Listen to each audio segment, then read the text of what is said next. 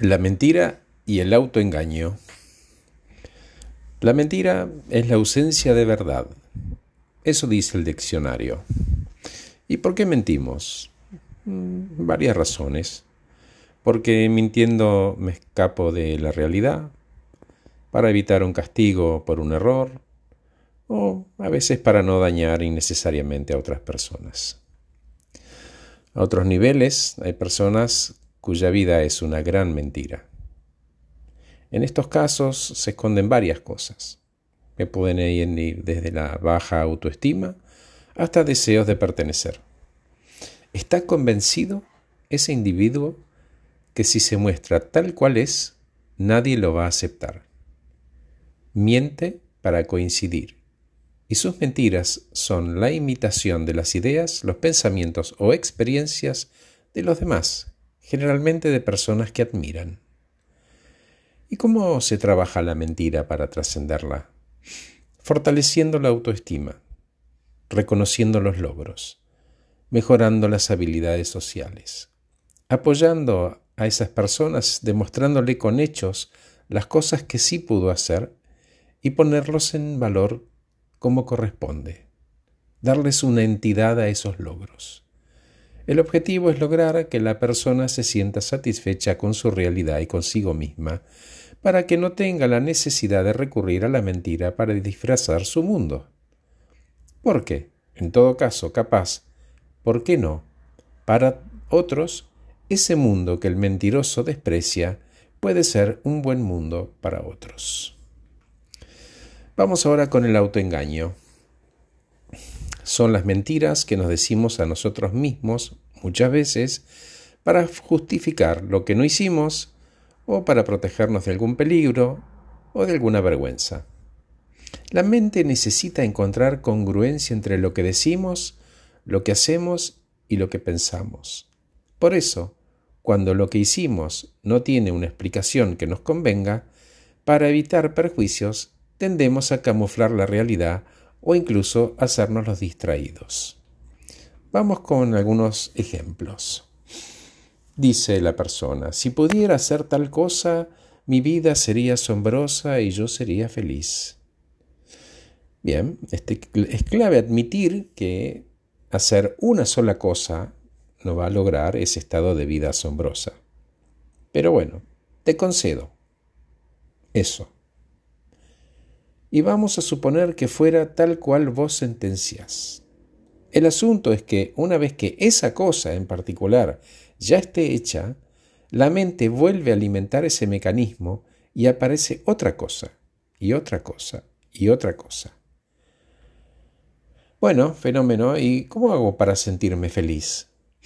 Bueno, haciendo más cosas que te gustan, aunque sean cinco minutos por día, en ese rato te vas a sentir pleno y lo vas a repetir todos los días para que sea un hábito y luego una forma de vida y puedas reconocer que todos los días tenés momentos de felicidad que vos mismo responsablemente te generaste. Claro, ahora aparece el segundo autoengaño. Si tuviera más tiempo, haría tal cosa. Es muy simple esto. O querés o no querés hacer algo. Echarle la culpa a la falta de tiempo es bastante ingenuo. Todos tenemos ocupaciones y tu día dura 24 horas como el mío. La gente dice, quiero emprender o ir al gym.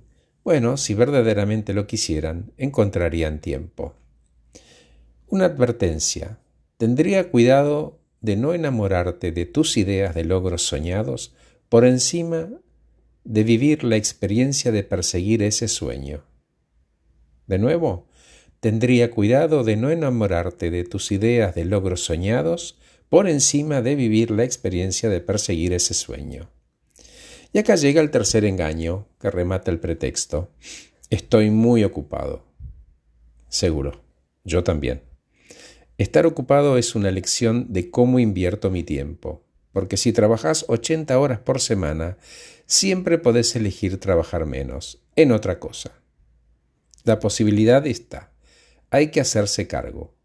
Pero mejor no, Me quedo en el lamento, le echo la culpa a otro, o a la vida, o a la empresa. Otro engaño, autoengaño bastante común, este país apesta.